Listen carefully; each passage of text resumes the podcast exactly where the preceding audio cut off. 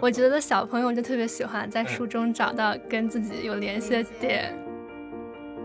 就这么说，其实，在读的时候，比如《哈利波特》也好，或者是某一位作家也好，他其实是构建了一个虚构的一个世界哈，一个一个虚那个虚构的世界里面，其实是真实世界的一种镜像的东西。我自己是认为，十二岁往上的孩子是最需要读书的。当然小说也需要读，但是在他的在他的价值观形成的这个阶段，实际上书对他的帮助应该是非常非常大的。读很多书的时候，还是不要带着太功利的心理去。我我理解是对着一个你不熟悉的一种精神世界，但是这个世界呢，其实。藏在每个人的内心深处的某个角落，只不过你恰巧没有犯精神分裂症而已。的确，小时候读这些书的时候，也没有想过它能给自己带来什么帮助。但是到现在二十多岁回想起来，会觉得没有这些书就不行，肯定不是现在的我的样子，而且肯定不是不会有现在我的样子这么好。欢迎来到我们的东成西长播客啊！一听就知道是跟童书、跟成长有关，也关照着呃东方、西方啊等等等等。今我是阿甲，嗯，你好，我是黄小燕儿，啊，我叫子佳，嗯，今天特别的请来了一个嘉宾叫。庄子家，对，是吧？这个名字一听就特别有文化。我估计很多人都不知道这几个字 怎么写。你来跟我们解释一下。庄嘛，就是村庄的庄，然后子家，儿子的子家是《诗经》里那个蒹葭苍苍的家。啊，是听起来就是又是庄子又是《诗经》，对吧？啊，蒹葭苍苍，白露为霜啊，就是那个。嗯，最美的，我觉得是《诗经》里我最喜欢的一首。是的，是的，是的，我还会唱这首诗。蒹葭苍苍，白露为霜，非常好的一首诗哈。那么今天呢，我跟小燕呢，可能大家比较熟悉了哈，都是做童书的。小燕是七想国的。呃，掌门人哈，那个 是，然后呢，我呢是一直在做童书的阿甲，反正各种各种身份都有。那子佳呢，就是从我知道的身份，现在应该是快要毕业了，是吧？已经毕业了吗？刚刚毕业，就是在大学毕业。对，布林毛尔学院是。全称是什么呢？啊，就叫 Brandmore College，是一个美国的女校，一个著名的女校，对。吧？对，当年那个 Catherine 怀特也是这个学校毕业的。啊，就是这个怀特的夫人，对对对对。对，非常有名的一个女校哈。学的什么专业呢？我学的是比较文学。啊，比较文学专业哈。对我们特别请她来是一个很重要的原因，就是我们呃知道她是一个从小就读。童书长大的一个年轻人，而且说实话，我第一次呃非常非常惊讶的就是重逢的时候啊，因为小时候呃子佳是跟小英好像都在一起玩过，一起读书哈，参加红泥巴活动，红泥巴活动，读着那个我们这一批的图画书、儿童小说长大的。然后我那一次见到他是在哪儿啊？是在那个首都图书馆的种子故事人培训，我们新开了一期的时候。开始我们的小组在自我介绍的时候，他一我一看到他，哎呀，怎么这么面熟？但是又不敢说一定是。然后他一自我介绍，当时是在。呃，在学校里面，对，我在高中，在高中还办了一个绘本社，好像是吧？对，其实就是当时参加了一个志愿活动，就是现在应该有叫小桃子公益流动图书馆。哦，小桃子也跟你有关系。对，就是我当时高中有去他们那边做过几次志愿，然后那个就是一个在社区和公园啊什么给小朋友读绘本的一个公益组织，然后。好像是通过小桃子了解到首首图有这样一个活动，对对对，所以我当时见到之后非常感慨，就是突然发现自己老了，完全老了，很多年过去了，对，很多年过去了，读着呃这些图画书长大的，已经开始来参与做志愿者，来做这样的一些这些工作。所以我觉得好时间过得好快啊。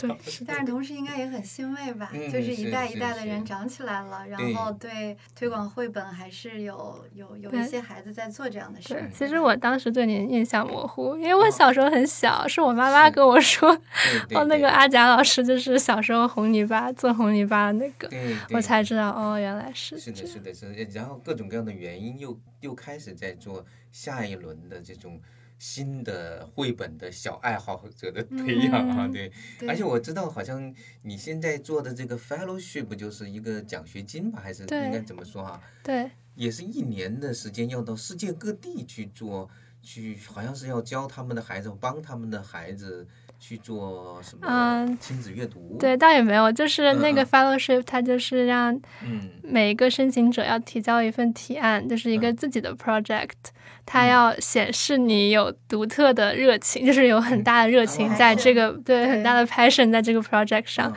嗯，然后我就是做的是跟其实是呃阅读推广相关的，就是我那个题目叫做 Who is reading for children，就是大概就是想去世界各地看看他们的阅读推广的机构啊，哦或者阅读推广人，或者他们的那种出版社、书店是一个什么样的情况？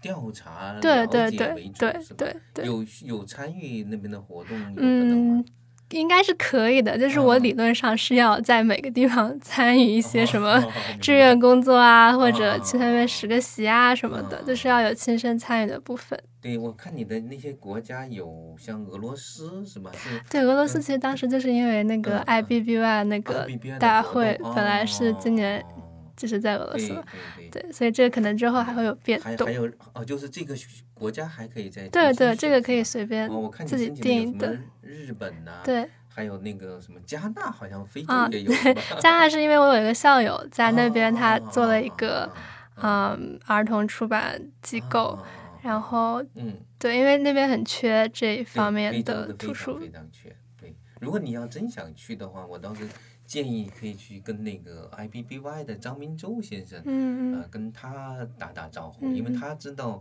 非洲哪些国家正在做的比较好，嗯或者是特别想做，那么可以到那些国家去看一看我。认识他，对吧？是吧？那，那挺好的。我帮他没有，就是我之前翻译了那个嗯 IBBY 创始人哦，那个 Jila 接着 Chapman 的一个他的那个简历，然后哦。就他正好需要，就被他看到了，然后他就联系哦我要用我的翻译，哦然后我就授权给他。那个张明洲老师他说，这个杰了他不能叫做叶，他叫翻译成叶拉，嗯对，不能翻译成杰拉，因为啊。德语的那个叫做叶拉，不是杰拉，嗯。所以很好玩。那所以这个圈子也看来你也介入的比较深了哈，就童书。其实我们刚才没有介绍他是嗯哪儿的 fellowship，啊，然后我嗯估计听众朋友们对你的那个学校会非常有兴趣。啊，就是我的 fellowship 是一个，它其实跟学校是嗯没有关系的，它是一个私人基金会，然后是哦嗯，它叫 Wilson Fellowship，是嗯 IBM 的创始人的那个夫妇他们建的。对，然后嗯，研究生 研究生去就是我会去哈佛读教育，嗯那你申请哈佛跟这个 fellowship 有关系吗？没有关系。其实当时还哦蛮纠结，因为我理应是如果没有疫情影响，我应该是大学毕业，就是一毕业就去那个 fellowship。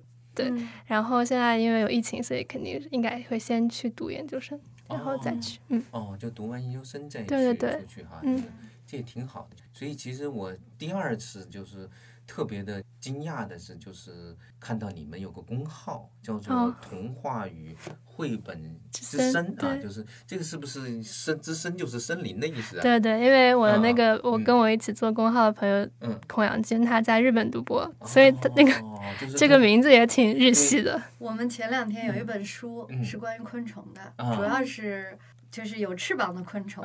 我们同事起的名字叫“虫之森”，嗯，哦，怪不得你 就一听就是很日本。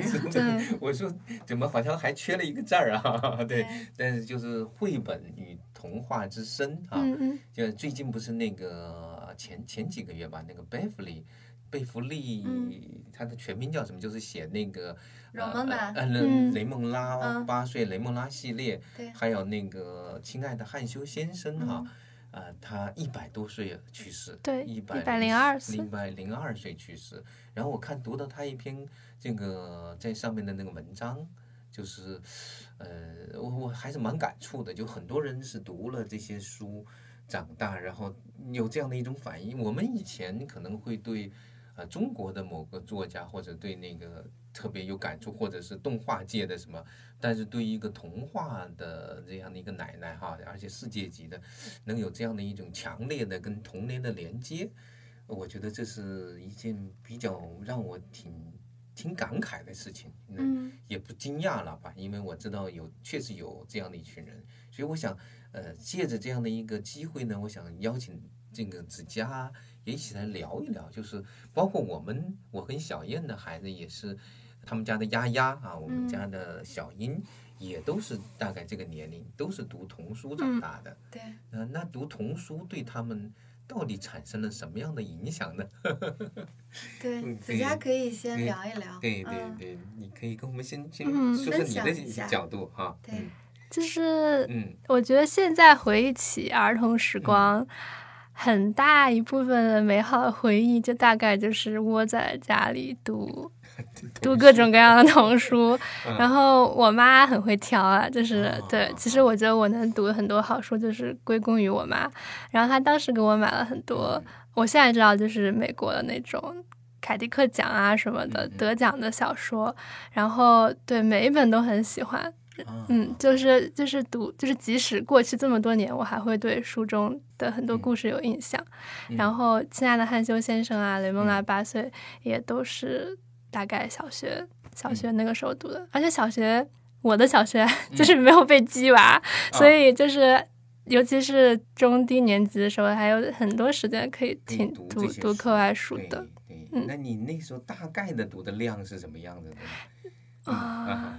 我觉得也没有特别多呃吧就是一个嗯，当时也不能说是爱好，啊就就是是在没有事情的时候就会啊，去读。就是自自然然的，就是一个嗯基本的一个读本，对对对，对，就是那比如说，我们就说雷梦拉吧哈，嗯就是那个是一个你印象比较深刻了哈，嗯，就是那像他的雷梦拉也好，亲爱的汉修先生也好，你觉得他这个书，你现在回想起来，最宝贵的那些东西是什么？就对你产生影响，或者嗯，嗯，你你觉得有哪是哪个方面的？啊，对，就是嗯雷梦拉嗯。八岁，嗯，我印象很深。我拿到那本书的时候是八岁，对，么所以就是我觉得小朋友就特别喜欢在嗯。书中找到跟自己有联系的点，对。嗯。然后当时就觉得就是了解另外一个小朋友八岁的生活，嗯嗯。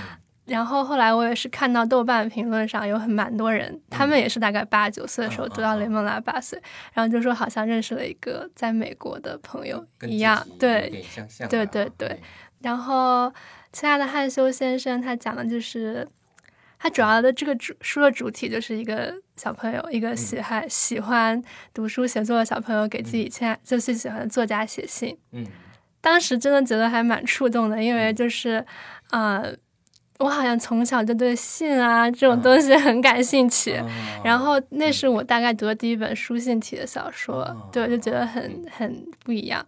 然后还是给自己心爱的作家写信，然后那个作家还鼓励他以后去作为成为一个作家。我觉得小时候我也会想，哦，以后长大就要去当一个作家这个样子。啊但你当时有有动过念头给真正的，就比如国内的作家写信吗？没有，就是国内对当时好像的确国内作家嗯。我知道的没有特别多，可能小时候读的还是国外的书比较多一点。哦。然后国内可能读杨红樱，杨红樱真的是哦，杨红樱，然后嗯。呃，皮皮鲁鲁西西，郑渊郑渊洁，对，但其他的并不太多，包包括那个曹文轩老师的书有嗯，曹文轩老师有溪读，对嗯这些都有读过，但嗯是可能就是因为觉得他们是大作家了吧，啊所以根本就没有动过念头说要给他们 联系，对，是的，是的，好像国内的这种直直接的写的也比较少啊，这种。嗯我有听说郑渊洁老师有什哎么对对对两个 房子专门用来放小作者的信，啊，他因为他以前是办杂志的，嗯他那童话大王杂志对。就就不断的会有信那个读者来信啊。你没有，就是你现在嗯。说的都是儿童文学嘛，都是嗯。chapter 嗯 book，有没有读过 picture book 呢？对，，肯就是有了。我印象最深的就是亚诺什的《小老虎和小熊》，哦我真真超级喜欢那套书。我其实现在回想起来，我觉得对信这个东西感兴趣，就是因为啊，那小那一本小小小老虎你的信，信，对。对，然后里面那个描写就是什么用了很好用的钢笔啊，用了什么蓝墨水啊，就这种细节，就是会让我小时候特别痴迷。嗯。对，后来就是我之前也讲过这个故事，就是还蛮感动的，是因为我小时候因为这本书或者因为其他原因，就是每次路过信箱，我就说为什么没有人给我写信？然后后来我妈妈就假装是什么大森林里的小兔子，然后给我写了一个信。对对对对，我当时还信以为真，就是还回信了，怎样？对，就是就是现在想起来，就是还是童年很美好的回忆了。嗯你的成长里面很明显，你妈起到了非常多的引导和嗯温暖你的、是鼓励你的作用。对你你母亲是做什么样的工作的？啊，就是普通普通工作，就是嗯、呃事业单位，没有什么特殊的。那她她自己是很喜欢读书吗？其实也还好啦，嗯但是我觉得他可能有有一点点文艺，一点点文艺，但也没有说那种就是就是是知识分子什么的，只是就稍微有点文艺 那种。就是去学习和了解童书，是从阿佳老师的红泥巴那儿，对吧？对对应该当时也有，但是红泥巴确实也是一个很重要的一个对，就是网当时有互联网，然后就去嗯论坛，然后看到红泥巴对呀对，可能还有其他。我们那个时候有那个新浪的亲子中心嗯也在讨好像论，对，然后也有红泥巴这个平台，当然还有蓝袋鼠啊什么的。比较早的网上的对对对，社群吧。当时是以那个论坛居多，然后也有网站和论坛，现在都是属于新媒体了，但是以前是论坛和嗯网站的时代，嗯嗯所以可能当时其实聚集的人读的书，你想能读到亚诺什的，那是很早的读者了，对亚诺什的版权开放了。对，后来上周啊问我们要不要，因为在爱心树嘛，嗯嗯但是他嗯明确的说爱心会爱心树会续约的，呃因为我表达过嗯我想嗯出，嗯他们不是已经再版了一版吗？嗯，它版权一般就是五年一个期限，哦，嗯所以它一般是前五年，嗯。五年到了以后，虽然爱心树明确的表示要续约了，嗯嗯，然后我直接就放弃了。嗯。是的，是的，亚诺什呢，就是现在在现在的这样的一个童书世界里，好像并没有显得那么的特别，还是对特别，还是蛮特别，嗯对，它还是独特。对，嗯它当然是它非常经典的一个作品，但在当年真的是无可挑剔的，是最重要的那个几个之一。对它，最小众的。对它改变了很多人的观念，就是最、嗯就是最对大众的改变最大的是那个哦，美丽的巴拿马，对吧？那本书，但是可能每个孩子读到的不一样。还有我我最喜欢的是那个我会把你治好的，就是那个。嗯，那个 像小熊要把那个小老虎治，它身上有好多说是很不舒服，很多毛病。这个照了各种各样的 X 光之后，发现哎，原来是那个虎的斑纹好像做了一点变化。哎呀，我觉得更搞笑死了那个那本书。然后嗯那个特别是小老虎和小熊，他们俩在一块儿的时候，一个就一定要他表达晚上要吃什么啊，他说了一大堆啊。其实小熊告诉他，就有两样蘑菇是可以吃，对对对 好吧，那种憨憨傻傻的那种表达。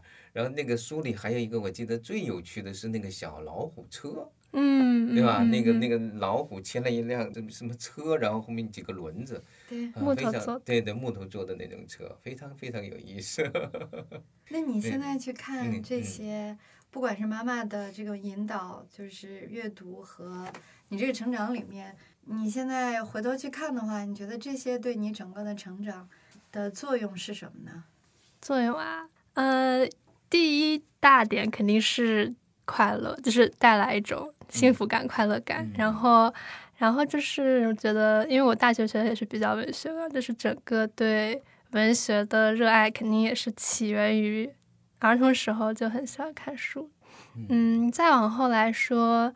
也是因为大概高中的时候就阴差阳错又开始重新对就重新看绘本，然后慢慢对这个行业了解更多，然后到现在也保持着一种小小的热情，对，所以就是影响还蛮大的。他就是子佳刚才有说你参加过四年以前我们的气象国的一个活动嘛？嗯，你刚才有说到你上高中的时候又重新看绘本，对，为什么？对我现在想起来好像还就是我很突兀，我很、嗯。我不是突兀，我很觉得很惊奇，他啊在一个高中生会去参加我们办的那个活动。对，就是当时好像嗯。呃，我一直以为大家都看过，当时不知道绘本这个 东西是在我小时候才就是在大陆开始普及的，然后就是跟别人聊天的时候聊起来，才慢慢发现，好像同龄人里看过绘本的都嗯人也不多，对，哦很少。嗯我当时就非常震惊，就是 感觉很神奇，就是因为绘本啊，就是就是绘本在我童年记忆里还是也是有很大一个位置的。对，是的，对，所以就当时开始了解了一下情况，就觉得可以去做一些志愿活动什么的。然后就是小桃子，然后然后才慢慢开始接触到更多，包括出版这方面。哦，对，然后还有一个原因，就是因为当时很想当编辑，当时、啊对，也是因为也是受我妈影响，就是当时初中升高中的那个阶段的时候，我妈妈忽然有一天给我发了一个豆瓣上一个人写的编辑手记，那套书就是《万物有灵且美》，啊对然后就是讲的是一个英国兽医的故事。就当时很喜欢那套书啊，然后他给我发那个编辑手记，就是那个编辑讲怎么怎么引进、怎么出版，就他的一些故事。当时就觉得天哪，我好想做这个工作啊！然后就就是然后然后到高中了解到，哦，也还可以做图书出版啊什么的，嗯就是当时是以就是以这个为志向发展，就是开始规划自己的那个 学术什么的活动啊，对，大概就是这样。对他当时就也是跟我写过邮件，就说想考大学的时候，就想选那个大学是哪个更更有可能去从事童书出版的未来的方向。我 当时好像我记得有一个德州的大学的对对一个选择对对和一个布林毛尔。对，我说如果你不考虑别的，仅考虑嗯哪个更适合做编辑，我倒是觉得布林毛尔可能更适合。纽约大学有，也有，对对嗯对对，还有但佩斯，但从传统的角度来说，他当然本科不一定就学编辑，对吧？对对对一般不是本科的专业。那都是 master，对对对对，但是他一定是在这个起点上有一个很很好的传统，这样的一。嗯些学校，就是布林毛尔，我知道是诞生过不少这样的一些人，对对，优秀编辑，尤其是童书界的，所以这个当时我有这样的一个推荐，因为他这个经历呢，我想起我们那个小英嘛，这嗯小英也是，他也是在上高中以前，他真的是觉得全世界的人都应该是读过一些绘本的，嗯，因为。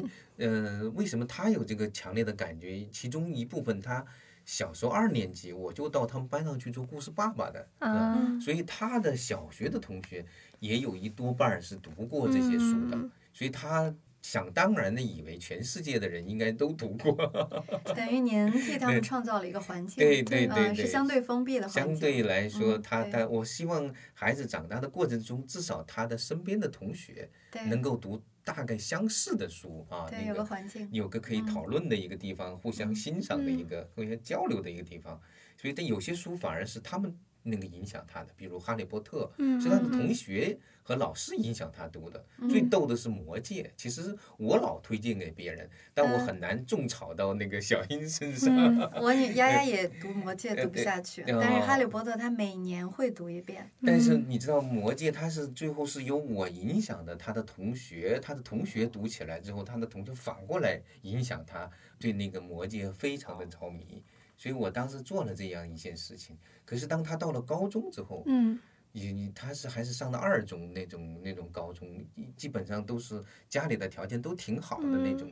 结果呢，发现大多数同学好像没听说过这种对对东西。对对，是的，我当时也就感觉很强烈。对他们那个有个有个那个心理老师曾经给他们上过课的时候介绍了啊《爱心树》这本书，啊，对，那哦本书好像我上课也被哎有，被也被安，利到了哈，嗯对，然后他们的同学哦，天下有这样的他当时也读过啦，对，嗯然后也就是就是对对旁边人没有读过感受感到很诧异，然后好像还有活了一百万次猫，也很啊也很容易在课上被啊提到。就提到，但是大家都没读过。都，没读过，对。嗯。还这个年龄，你可以大致算一下，他们嗯。差不多是两千年和一九一九有一九对一99九九一九一九九不得了了，两千但，是整个童书业的发展差不多是零四零五才对，才开始因为我，们走的比较早，但对红泥巴是零二年创办的，对所以其实最早的一批大概是零四零五年开始就是接触到接图画触图画书，而且是非常小的范围。对对，因为我在二零零三年十二月份我做过一次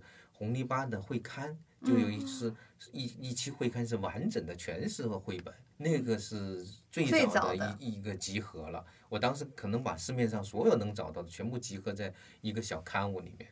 那个，所以能够在零四零五年就读到绘本的人，都是呃，在中国也算是早很很早的人。因为最早开始做绘本，也就是零三年，对布兰是对零三年做的吧？对对对，嗯，是，所以他们就会觉得很奇怪的是，身边的人都没读过这种书，所以反过来就像同学安利这种书，对吧？然后对对，然后我高中最好的朋友，嗯后来我们发现我们都嗯。很喜欢安房之子，啊，对，因为当时啊真的觉得很神奇，因为我们是成为好朋友之后才聊到，啊然后发现，哎，嗯。就是身边人就我们两个读过安房之子，啊然后都很喜欢，都很沉迷。嗯，也是属于小时候对对读的安房之子嗯，那个是被彭懿之流的那个作家，哎，所以后来你也认识了彭毅，对不对？对好像是通过就做公众号啊，做。公众号，对对对对对，是那个彭毅有一天很兴奋的告诉我，嗯，他说有个姑娘，有个姑娘说是读着我的那个童话长大的，我说是谁呀、我说是，我一问对原来是子佳。对，安 房之子对我影响很大。然后彭毅老师就是我好像是刚理解就翻译这个概念的时候，啊然后安房之子那个序，那个书的序里面有写彭毅老师的一笔嗯很好，然后就就不知道为什么就对这个描述，对这个一笔这个词可能就。嗯、对一笔这个对词跳进你脑对对对，然后就对记住了，可能平时也不会知道翻译是谁，嗯然后就因为那那篇序，然后就有很很深的印象。道那个看到的文字其实跟翻译者是对非常有关系的，嗯对。嗯所以你就联系他了，还是？没有，就是他他关注我们公众号，嗯，对 对，然后后来就就在公众通过公众号联系联系上的，嗯，嗯，所以也是都是蛮有缘的哈。嗯这这一块的经历，其实你们家丫丫因为在加拿大长大的，她可能这一块的感触没有这么深，是这样吧？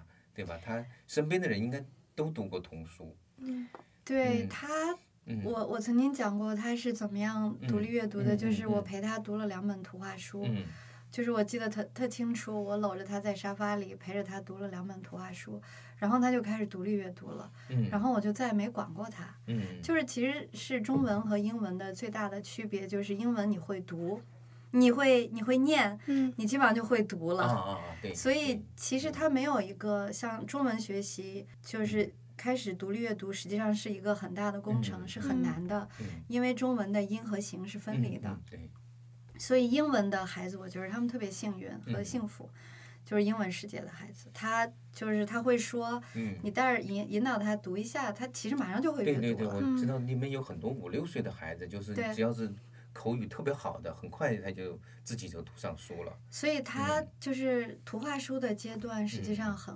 就跳过去了。哦，他差不多五岁开始读书的话，他很快就进入了那种 chapter book，非常多，因为嗯。国外的这个各种各样的嗯。chapter book 特别多，然后他就迅速进入了嗯，大量的快速的独立阅读。读，哦。对，嗯嗯，然后我觉得其实刚才子佳在说，我也嗯。我我也在思考，就是我女儿一直是一个理科孩子，嗯对，所以你看你你和小英可能是嗯。子佳和小英可能就是文科孩子，嗯我女儿读书也特别多，但是她很很早就开始喜欢那种写，就是有一个作家，我突然间想不起来他名字了，非嗯常有名，嗯。他就是写那个自然的，呃，嗯。写科普和自然的非常美，他特他哦特别有名，嗯，他很早就开始读他的书，麦就是考利吗？不是，不是哈，嗯，是一位嗯。男士，就是嗯。他是成人书，哦，嗯就是倾向性还是很明显的，嗯但是他超级喜欢哈利波特。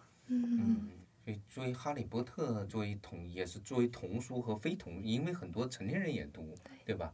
就他他其实，嗯，但为什么会这么着迷呢？啊，就是，其实我不太理解，啊他经常说那个就是他嗯的童年，哦所以他每一次哦就是你们不是放嗯暑假或者之类的，你们上学都很忙。他在多大嗯读生物？就是多嗯大是一个宽进严出的学校，特别累，特别嗯忙。然后他嗯又读了特别多多的 program，他给自己嗯选了特别多的哦那个什么。然后但是每到暑假，他说。只要闲下来，只要有一点点空隙，他就会把《哈利波特》拿出来，从头全部读一遍。哦，然后他觉得是他最 relax 的 时候。嗯嗯，对嗯，这也是一种方法。对 是，嗯，子佳是在也爱读《哈利波特》吗？还好哎，我没有那么痴迷，但是我可能是先看电影，然后再读的书。哦对，对，这小说你是还不太一样呃。不太一样，对对对是的。小英她是怎么迷上的那个哈利波特呢？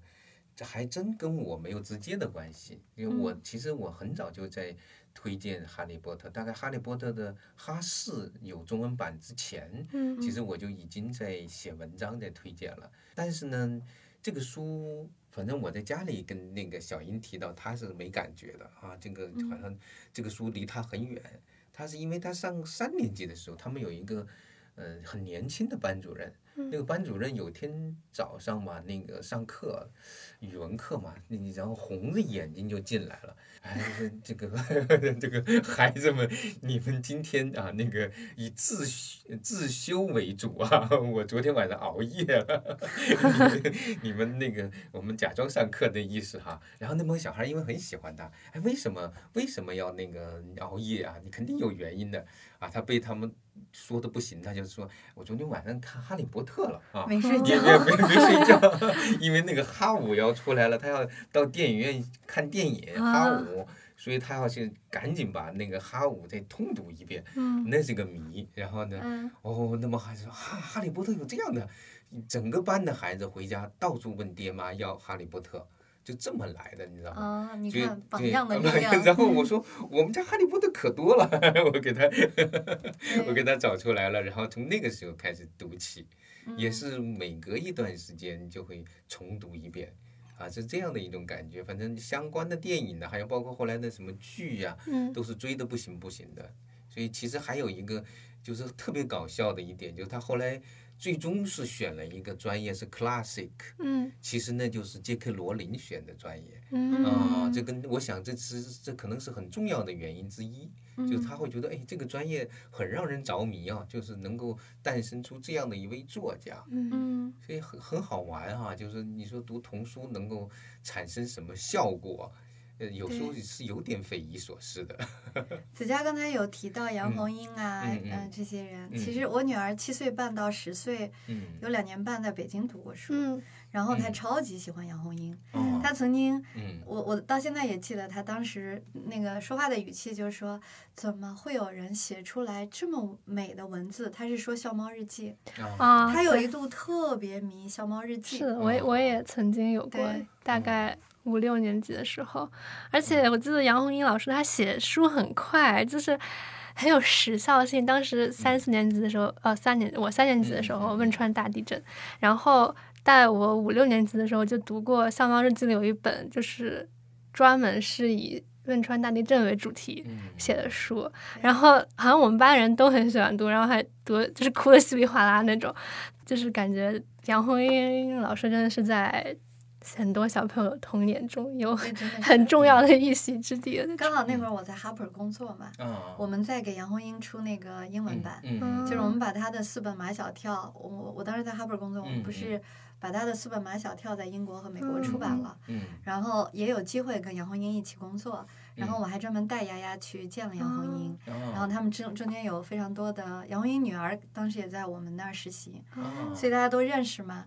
然后这嗯对于丫丫来说也是一段比较独特的经历，嗯。因为她曾经那样子来，就是那种嗯敬仰和崇拜和那种小可爱。她那会儿八岁左右嘛，那怎嗯。么会有人写出来这么美的文字？我特别特别清楚的记得她当时的那个情景。那个是一个非常有意思的经历，就是我嗯。们花了零八年，我们我嗯当时记得很清楚，签字三百多，嗯。把中文翻成英文，嗯，然后我们 Harvard 的编辑全部就是就是不能用，全部嗯不能用。嗯然后那个那个 Harvard 的那个编辑在嗯美国 Harvard 的，嗯然后他是一个华人，嗯但是他完全不懂嗯中文，嗯但是他父亲懂，嗯啊所以后面就是又重新做了译文四本，嗯。然后在英国和美国同时上市，只印了四千，嗯。嗯，然后全部是 face out，因为我我们后来嗯我去英国和美国都去了，然后它就是你在书店里都能看到马小跳那四本《Face Out》，那就是书啊店里面很重要的上了了。橱窗的位置哈呃，，没有嗯卖动，嗯嗯，其实可能这种类型的书在卖不了，在国外太多了，因为嗯它描写的是嗯嗯。生活现实跟嗯。国外的孩子 就完全一个没有 relate，嗯。嗯。再一个差别太大了，嗯。校园嗯。生活。对。哦但是就是我记得三四年级的时候读马小跳，五六年级的时候读《笑猫日记》，然后他们里面的角色都是相通的嘛，就是很容易读完一本再读下一本那种，就有一种杨红樱世界，因为不是经常说哈利波特世界什么什么，就杨红樱还挺就是有，就他们每个角色都能挖掘出，都有嗯通过一本书或者一个故事来挖掘出一个层次。对，所以其实，在他就这么说，其实，在读的时候，比如《哈利波特》也好，或者是某一位作家也好，他其实是构建了一个呃虚构的一个呃世界哈，一个是一个嗯。虚那个虚构的世界里面，其实是真实世界的一种镜像的东西，它留嗯。给人好多，其实也可能你在现实世界里面会遇到的一些冲突，只是他在抽象的虚构的世界里遇到。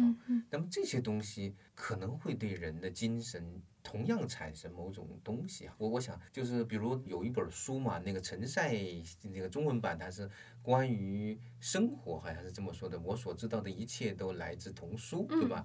这本书其实在那个英文世界是安妮塔呃谢尔维哈，在写那个一百本童书的那个，他是写的是我所需要知道的一切来自童书。但是他呢也采访了大概很多不同行业的人，就是嗯。包括什么外科医生呐、包括那些工程师啊，就是他们其中第一位是那个马库斯先生，很好玩的，就是童书界或者非童书界的人，他们在描述小时候读到的童书对他的后面的产生的很深的影响。这种影响，如果我们说有是没有问题的哈，到底怎么去定性呢？到到底是哪些部位哈，哪些元素或者哪些因素产生了影响？你们怎么看这个问题哈？来，姑娘先说。嗯，好深奥的问题。要要要去抽象归纳出一些东西。嗯，就是我大概上小学的时候，高年级读了一本很喜欢的书，叫《布鲁克林有棵树》。然后那个书对我影响也很大，那是我从小学一直读到现在一本书。哦嗯、这也是一个 coming to age 小，就是也是一个成长小说成长，小说嗯就是一个小女孩的成长小说，所以当时就代入性很强。然后我印象中很深，就是那个小说里那个有一个祖母的角色，她就很喜欢讲一些精怪故事嗯给她的小小朋友听。然后当时那个祖母就跟她的妈妈说，一定要多讲故事，多听故事啊、这样的话小朋友们的。七情六欲才能更绵长、更饱满，就是我直接能背下来这句话，当时就是震撼很大，就是就是就是，但是我觉得说的有道理，就是一个人的嗯，就是情感，就是 mental 的发展，可能就是通过从通过从故事里了解各种各样不同人的生活，然后他们的情感，让他们的精神世界就是能够互相影响。嗯，对，七情六欲对变得更绵长。对对对就是这个这这个对，就是他这个翻译翻译的还挺、挺有感觉的。他说变得更绵长、更饱满。嗯，嗯那你有没有觉得你我我今天是虽然咱们以前见过，但是因为我们当时在做活动，我可能也嗯没有注意到哈。咱今天接触，我发现你是一个特别稳定的人，你有没有这种感觉？就是你觉得这个跟你长期的阅读有关系吗？或者说你的幸福感，或者说你心境的平稳，嗯或者说你在你现在被哈佛录取了，这在中国的家长的心目中就是最最最最向往的一个学校。我我本人也是，我是一 个，我我一直跟我女儿说，我说等我退休了，我要去哈佛读一个 program。嗯嗯我有点，我原来是北大吃。嗯嗯我现在是哈佛吃，我跟我女儿说，我说好吧，我让她读，她说我不去美国读书，我说那咱俩去读一下。我等我退休以后，我我用半年时间或者一年时间，我要在哈佛待一下。嗯就是你，这是题外话啊，就是你可能是很多家长羡慕的这样的一个孩子。那你现在回头去看，你觉得你成长成现在的这个样子，跟你读了那么多书，或者说读过的这些书，有很大的关联吗？啊、应该会有吧。就是你说你稳定稳定的话，就我性格的确是比较淡定的那种。我就是我妈，我爸妈从小觉得啊，我好淡定那样，就是嗯，可能也是。我也是看到别人说什么童书可以带来一种精神世界上的一个什么锚的感觉，就是你能有一个回去的地方，遇到挫折的时候可以回到一个什么故事世界里，然后获获得一些安慰。虽然我也没有办法，就是说啊这个说是对的，但是可能会有这种影响。然后另一方面，就是更功利一点的角度来说，嗯，因为我对童书一直很感兴趣，然后就对童书和绘本从小就很感兴趣。然后长大之后发现我还是很喜欢读那些书。然后因为我本人也是在就是美国读的本科，就发现就是英欧英美国家真的对你的 passion 对你的热情非常非常重要。然后所以对于我而言，可能就是我这个这个兴趣就是一直是一个。就是我去申请很多东西，就是我去 reach out 的一个敲门砖，就是我会有意识的用，就是讲述我的这个 passion，然后 来申请一些项目啊，申请一些 fellowship 啊，这种就对我帮助很大。嗯嗯，是是，就是他们还是更看重的是热情，对，而这个热情呢，需要是真实的，对对对对，不是不是堆砌起来、包装出来的那种热情。我觉得就是，即使不是像我这种，嗯。就是对童书本身感兴趣，可能嗯。小朋友在小时候读过很多东西，他们可以嗯。从书中寻找不同的兴趣，然后再去慢慢发展。嗯，对，就是一定要培养自己的兴趣。你提供了一个非常好的案例，我们可以 说服很多想要那个鸡娃的爸爸妈妈们 带着孩子读点童书。但是他，你是真正是你的 passion 所在，对吧？你的真正的 passion 所在是在阅读，或者说是去让更多的人看到 picture book 的这种。其实也是在阅读的过程中，童书的，因为他是真真容易让他喜欢，嗯所以他在里面发现了兴趣。也许不是童书本身，嗯而是在童书中发现的那些兴趣。是还有一个案例，有一嗯个叫高歌的姑娘，你认识吗？她名字叫，她也叫朵儿，嗯跟她一样的。您知道朵儿吧哦？大概知道，就是她嗯是上了那个康奈尔，啊，我知道她，我那个当时申请的时候有看到她的案例。他然后就是她也是一直是中国最小的阅读推广人之一嘛，当时跟对已然在一起。我当时有看到过他，就是 他好像出去讲吧，就是就是什么图书童书让我绘本。绘啊对绘本让我什么身上康奈尔什么之类的这种标题。啊对。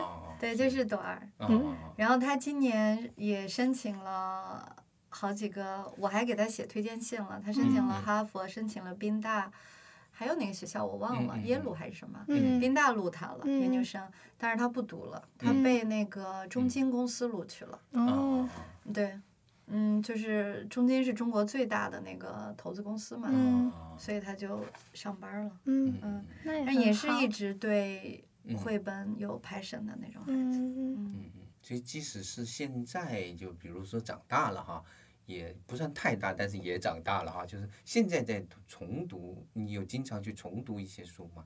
就是图画书，包括那种小说、啊，真的。会啊，就是图画书重读起来比较方便，就是的，是的，翻一翻就想起来的时候就再读一遍。嗯。嗯，然后小说的话也会有，就是我现在回想起来，小时候读很多，比如说凯迪克奖那种获奖小说，其实是读的不明不白的。嗯，我觉得相比现在，我小时候更喜欢重新读，因为可能随着嗯。长大，嗯、知道的多一点，理解就更嗯深一点。所以小时候重新读对我来说还是一种。每次都会有不一样的发现吧，对，然后长大重新读就是一种怀旧了，感觉哦 现在现在更多的是怀旧，对 是吗？就是怀旧。然后对对，现在长大，我觉得嗯重读文字书的时候会比较少。我可能就是读布鲁克林有棵树读的比较啊疯狂，那个其实也能算是一部成成人年人的对对对对对。然后，但是现在还是会嗯重读以前很多绘本。啊嗯！有有有读过，感觉不对，有没有什么不同的感受吗？不同的感受，有没有一个例子之类的？其实我觉得没有特别多不同的感受，但是，嗯、可能我会去尝试理解一下我小时候为什么那么痴迷于啊读，就比如说还是小老虎和小熊，因为小时候真的太喜欢那本书。然后就是，嗯、长大之后。我已经忘了我小时候有没有注意到什么小老虎车，还有一个自己的故事线这种，哦但是就是现在长大之后发现了，就是然后就会就会觉得啊，自己是不是因为小时候就是一直会发现他这个话里讲了一个不同的故事，嗯啊、所以才对他那么感兴趣。然后还有就是能更加，我觉得可能会更加注意到一些语言上的，就比如说亚当时他会在文字里很直接的说啊，你去画面里找一找这个小兔子在干嘛之类的。然后就是觉得，就感觉长大之后读就会对作者或者创作者本身他的用心嗯了解更加清楚一点。对，嗯其实你现在也，我看也花不少时间去去研究，挖掘他们背后的那些故事，嗯对吧？嗯就是可能干的看的层次更多一些。对。但是那种感觉还是我我感觉还是小时候读的那种感觉是最更好的。对，我也觉得，我觉得长大读还是有点不 太带有一点理性的分析的那个嗯角度，那种那种纯然的快乐，好像还是小时候读的来的多。是的，是的，因为那个那个小燕，你那个孩子读的书其实是比较深的。我、我嗯感觉，比如说你当初说到一本书，说《挑战者深渊》，是不是你女嗯儿推荐的？是真嗯他他，Challenger Deep，我现嗯在也记不太清了对，好像我记得嗯有一有一次，反正就是我有个同学的孩子也在那边嗯读高、高中的时候，他反过来推荐给小英的书，我觉得嗯很深，就是就是属于那个 YA 里面也是属于比较深的那些作嗯品。他们大概随着这个长大之后，也读这样的作品，对他当下就是因为中国的孩子其实反而读 YA 相对还少了一些。嗯嗯对吧？就是 young adult 那嗯种书少了，对这些书在他丫丫那边，你观察到有什么比较大的那种影响吗？嗯，嗯。就是 Challenger Deep，就像您刚才说的那个《挑战者深渊》，不是最近是中信出的嘛？嗯然后它是美国国家图书奖，那个书其实它是 YA，但是 YA 它是十三加嘛，嗯嗯。所以是它是跨越成年人和少年人之间的这样的一个书。它其实一般都会讲比较，呃，嗯。从童书的分野里面它是童书，嗯。但是它会讲一些比较 challenge 的这样的一些话题。嗯它一般都会有 drug 和 sex 在里面，嗯嗯。所以这个在中国其实是我们没有出版环境的。嗯嗯。因为我作为一个同时出版人，我特别清楚的知道，其实我给七想国定位的时候是零到十八岁，嗯嗯嗯我自己是认为十二岁往上的孩子是最需要读书的。对。当然，小时候也需要读，但是在他的嗯。在他的价值观形成的这个阶段，嗯实际上书对他的帮助应该是非常非常大的。尤其是我们中国的父母，可能嗯。还跟西方受过高等教育的父母嗯还不太一样，因为嗯我们中国人读书本身就不太多。嗯其实给孩子的引导，你很幸运哈，你母亲。然后大部分家长其实自己读的书都不够多，所以给孩子的引导作用本身就不够大。在这样的时候，孩子更要更需要读书。但是很遗憾的是，十二岁往上，中国的孩子都去刷题了。嗯。我非常嗯就是气象国一直做的很奇怪嘛，在整个业内嗯大家都觉得气象国很奇怪，就是我们很固执的在做自己想做的一些事，嗯就包括我拿了很多十三家的选题，包括嗯。Challenger Deep，我认为这些书非常好，非常有价值，嗯。但是一直没有出来。对，像那本书，反正最终还是在中信出版了。对对，它是我们的版权，但是我们跟中信合作了，所以就是现实，呃，教育了我，就是嗯中国完全没有十二岁以上的市场。那也不是说完全没有，那现在它还是出了，但是就是很难。对他啊需要很很狠狠的去推，因为它讲对讲的是精神分裂症的一个哦孩子，就对高中的孩子，他的而且是用那种有点像意识流的那种写法，对，就嗯模拟他的那种精神状态，而且嗯那个作者还刻意的把那种叙事打乱。就是他儿子，就是里面那个图就是他对儿子画对对。我我嗯当时我最后我在读这本书最后一次读是把他的每一个部分的叙事把它单列出来，然后重嗯新拼凑在一起。对，因为它太散了，我自己读的就我读到三遍才把它读懂，所以我在想这种书，天哪，是中国的孩子能有几个能有耐心把它给读下来？问题就在这儿。是，但是一旦读嗯下来之后，我觉得真的是非常震撼的那种作品。对，他如果能够在年轻的时候读到这样的书，会产生很大的一种，其实他我我理解是对着一个你不熟悉的一种精神世界，但是这个世嗯界呢，其实藏在每个人的内心深处的某个角落，嗯只不过你恰巧没有犯精神分裂症而已。嗯但是你犯了之后，你可能也这些也会犯起来，而你平常它也藏在那个地方，嗯它是以一种奇特的方式，比如你情绪特别糟糕的时候，你生病的时候，你说不定或者你遇到人生的很重大的挫折的时候，它可能就会犯起来。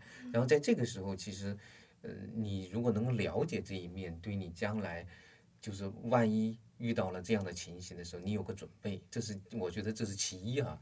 第更重要的一点就是，当你的身边有人以各种嗯程度处于这种状态的时候，你要能够去理解他，甚至有可能去帮助他，而这种帮助本身其实也是对自己的帮助。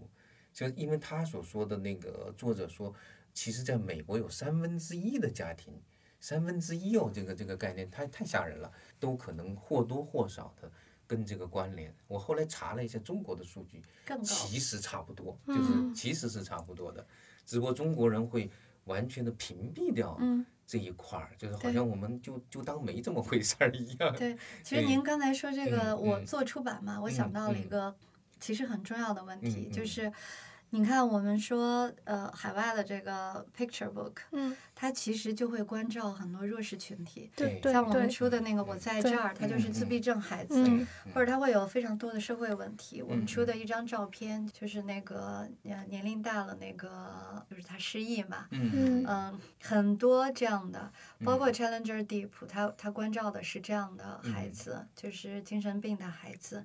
那实际上我们中国在做出版的时候，其实我们会中国刻意规避这些，我们中国的出版人总是，尤其是童书出版，嗯或者说读者他嗯他要的都是药丸儿，嗯，他他关照的都是。把你什么毛病给治好了。对对，他其实 没有这种社会关怀，他不会去关怀那些弱势群体，他是绝大部分人就说我孩子需要养成一个技能，嗯我孩子需要勇敢。那好，我给你一本书，你看了以后，你娃就勇敢了。就是我觉得人文关怀和社会关嗯怀，或者说这些。呃，稍微有一些思想性嗯和视野更宽广的书，其实，在我们的原创童书里面是非常少的。嗯嗯，相对是比较少。我记得你们上次有一本书，其实也算是在十二家吧，就是那个那年夏天什么度假的那个，你还记得吗？啊就是在海对边的那个是吧那？一年夏嗯天海是是 graphic novel，不是，有一点点你看过那本是吧它是紫色的但是我没没有看，我一个知我听说过那本书，我们出了嗯。插画家写的一本小说，所以里面排版非常那个排版全是那文字排版嘛，全混在一块儿，有点像是图图像小说一样的感觉，但是其实是小说。是小它里面也其实他写的是比较轻度的一个十二岁那个六年级毕业的一个孩子，他的、但是嗯他也讲到了他在那个地方所遇到的一些社会的问题，嗯。包括。也你可能有人想把他们这个地方买去，然后去挖矿，然后嗯。一个女孩她的家暴的问题，所以他其实隐隐约约也是提到了这些东西，就是呃生活中其实这种就像我们最近老在聊的，不都是正能量的那一面，其实有很多阴阴影的那部分，对。孩子们是应该看到的，应嗯该了解到，而且对此。应该也有一种所谓的叫做责任感，或者我如果我遇到了，我可以去怎么做，怎么去面对。对，这个是还是蛮重要的。我估计子佳你在你的阅读过程中，你应该是能培养出来这种大的情怀。我还我还我的确是有一点，但是我不确定，就是我也不能说死，就是这、啊这个是有关系。这个词太大但是他的高中的时候，你为什么会去做那种公益的那种，比如说跟孩啊子、跟其他小孩讲故事的就我其实觉得是我还是挺理想主义的、那哦种，对，有一点点，有一点点情怀很那种。美好，所以我们能够，我们嗯也希望就是听众啊，这些家长朋友们，你要嗯去反思你自己的教育。嗯你也许特别特别想把你的孩子送到哈佛去，但是我们现在有一个进了哈佛的孩子，嗯我们可以来关照他是怎么样成长的。嗯他的成长可能从来没有以进哈佛为目的，对吗？对，但是他有 非常明确的自己的爱好、自己的追求和自己的对于人性和人类的一个关怀，对吧？嗯，嗯，就是所以其实就是成长中到底需要什么哈、就是童书到底能不能给到？这个其实是我们也一直在在在琢磨的一个问题。我们常常是在做着王婆卖瓜，因为我做童书 对，一定要讲童书有多好。但实际上它确实很好。对啊，我也觉得。是的，是的，还是多读童书还是很有帮助的，好吧？嗯，对。要不咱们这个话题我们就先说这么多啊，嗯，谢谢大家哈。那个你需要你需要小英，你需要结那个小结一下吗？那我们让子佳来小结一下，然后作为这一期节目的结束吧，让我们可爱的小姑娘，嗯，嗯小结一下，啊，对，我觉得的确小时候读这些书的时候，也没有想过它能给自己带来什么帮助，但是。到现在二十多岁回想起来，会觉得没有这些书就不行，肯定不是现在的我的样子，而且肯定不是不会有现在我的样子这么好啊！我对自己还是很满意的。但是，非常非常好但是但是对，然后觉得，但是读很多书的时候，还是不要带着太功利的心理去读，因为我正好大学毕业论文写的是周作人跟周作人的儿童文学观点，然后他其实在上个世纪的时候，他是引进把这个儿童文学这个词带进中国的一个人，他其实就提出来一个文学无用论，就是说给小朋友们读书，只要让他们想象力有所增长就够了，其他都是一些所谓的附加作用。但是我们去给小朋友们读书的时候，不能指望着这些作用真正的实现，就是只要我们提供给书给他们，然后他们自然就会有所成长和收获。嗯我特别喜欢他刚才说的“我对自己还是很满意的”这句话，这是一句非常非常动人的话。嗯，嗯，好吧，那谢谢子佳。啊，谢谢。谢谢，嗯谢谢邀请我。